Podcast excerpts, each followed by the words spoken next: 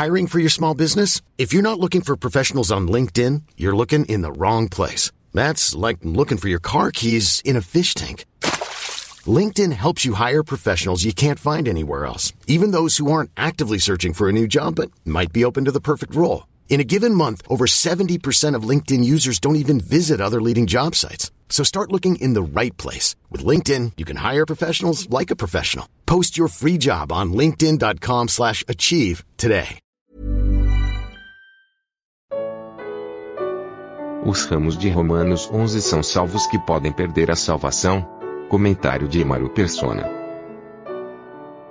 É lá em Romanos capítulo 11, né? Romanos capítulo 11, versículo, é, versículo 19 fala: Dirás, pois. O que ele está falando aqui no versículo 18: Não te glories contra os ramos, e que se contra eles te gloriares, não és tu quem sustentas a raiz, mas a raiz a ti. Aqui ele está falando de duas classes de pessoas, dois povos. Ele está falando do povo de Israel, povo terreno de Israel, que são os ramos originais, e ele está falando da igreja, que formam os ramos enxertados. Daí no versículo 20 ele fala: Está bem pela sua incredulidade foram quebrados, e tu estás em pé pela fé. Então não tem soberbeças, mas teme, porque se Deus não poupou os ramos naturais, teme que não te poupe a ti, a ti também.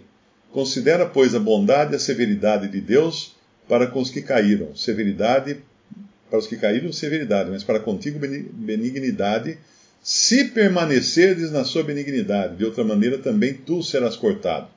E também eles, se não permanecerem na incredulidade, serão enxertados, porque poderoso é Deus para os tornar enxertar. Bom, quando ele fala aqui, uh, tu serás cortado, isso realmente vai acontecer. Isso vai acontecer. Isso vai acontecer, nós sabemos por quê? Por causa da, da carta à igreja de Laodiceia. E por causa da igreja como um todo. O arrebatamento, ele é, por um lado, ele é uma bênção, é uma coisa gloriosa para os cristãos que serão arrebatados da terra, mas ele é também o fim de um testemunho na terra que chegou a um ponto insuportável aos olhos do Senhor, que está causando ânsia, ânsia de vômito no Senhor. Essa cristandade da qual nós fazemos parte, ela está causando náusea. Por isso que o Senhor fala assim: uh, vou te vomitar da minha boca. Por quê? Porque está causando náusea. Você imagina uma pessoa com náusea. Quantas vezes a gente passa mal e fica segurando, segurando, segurando, aí não aguenta mais, vai lá e, e põe tudo para fora, aí, aí alivia, né? O Senhor está se sentindo assim nesse fim de tempo. Mas não é com o crente individual isso. Isso é com o testemunho como um todo. Porque Israel era o testemunho de Deus, de Deus na terra. Eles tinham os oráculos de Deus. Eles andavam na terra como testemunho de Deus. Quando os povos encontravam os israelitas, falavam assim: não, esses aí eles, eles são o povo lá de Jeová. Eles, cuidado com eles, não mexe com eles, porque eles são o povo de Jeová. Então eles eram o testemunho de Deus na terra. A igreja hoje é o testemunho de Deus na terra. E como igreja, entenda a cristandade inteira, que, co que contém falsos e verdadeiros. Tanto é que as sete cartas, nelas você vê que existe uma mescla de falsos e verdadeiros. Você vai lá em Tiatira, por exemplo, tenho, porém, contra ti que toleras essa mulher, Jezabel, que ensina os teus filhos a, a idolatrar com os ídolos e tal, e você vê que tem mistura. Tem os vencedores no meio, tem os genuínos no meio, tem mistura. E mesmo depois do arrebatamento da igreja, depois do, do estabelecimento da grande tribulação, o Senhor ainda terá dentro de Babilônia, Babilônia é a grande prostituta, eles devem ter entrado aí depois de, de, do arrebatamento, né? Porque se eles fossem cristãos verdadeiros, teriam sido arrebatados. Mas você vai encontrar lá em, Apocalipse falando assim: saí dela, povo meu. Esse povo meu do Senhor está dentro de Babilônia. Está lá dentro, mas o Senhor exorta eles: sair dela, povo meu. Para não serem, serem castigados nos seus castigos, das suas maldições e tal. Então aqui, quando nós vemos esses ramos, eles são o testemunho, o testemunho de Deus na terra, que Deus pode cortar se esse testemunho não estiver uh, em conformidade com o que Deus manda. O que, qual é a beleza de uma árvore? São os ramos. Uma árvore sem ramo é um pau toco, é um toco de pau, né? Os ramos vêm, saem os ramos, dão folhas, né? Eventualmente dão frutos. Então, esses, esses testemunham de que aquele tronco é um tronco verdadeiro.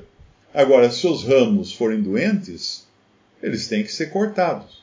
Para que a árvore dê fruto, eles têm que ser cortados, têm que ser podados. É isso que faz com o pé de uva, né? Uh, aqui ele fala da. Qual é a árvore que ele fala aqui? É, é oliveira, né? Ele fala da oliveira. Então o assunto aqui não é salvação individual. É testemunho Israel, que são os ramos naturais, que foram cortados por um breve período de tempo, para que os ramos dos gentios fossem enxertados, e esses ramos estão sendo enxertados agora. Mas a hora que a, hora que a igreja for arrebatada, aí Israel vai voltar, que ele fala no mesmo capítulo aqui, um pouquinho adiante, no versículo 25. Porque não quero, irmãos, que ignoreis esse segredo, esse mistério. Aí esse segredo, a palavra seria mistério.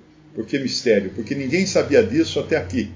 Até que o Senhor revelasse a Paulo mais esse mistério, ninguém sabia disso.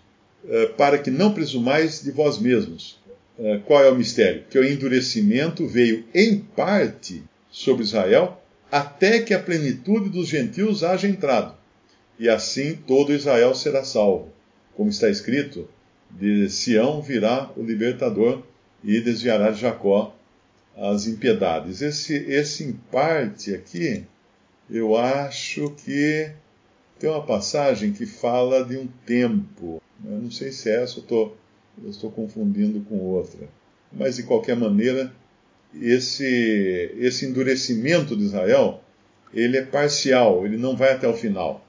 Vai chegar o um momento em que eles vão o verdadeiro Israel de Deus, né, os verdadeiros israelitas, é, vão se arrepender, vão, vão crer, e Israel será salvo. Salvo como? A salvação que Deus sempre prometeu para Israel. Muita gente pensa que a salvação é, é a mesma que o crente tem prometido para si. É como falar vida, vida eterna. Para israelita, vida eterna não significava a mesma coisa que nós conhecemos como vida eterna, que é a vida de Deus em nós uma vida que não tem começo nem fim. A vida eterna para o israelita era viver sem morrer, viver para sempre pela obediência da lei. Quem, quem pela lei o israelita vivia, né? vivia pela obediência da lei. Se ele, se ele pecasse, ele morria. Tanto é que ninguém continuou vivo até hoje. O único que permaneceria vivo seria o próprio Senhor Jesus, porque ele não tinha pecado. Não havia nada nele que o corrompesse.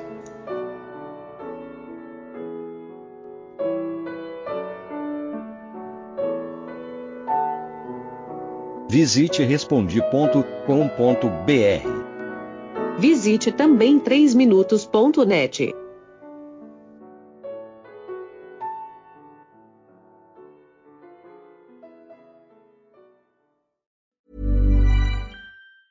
Ever catch yourself eating the same flavorless dinner three days in a row?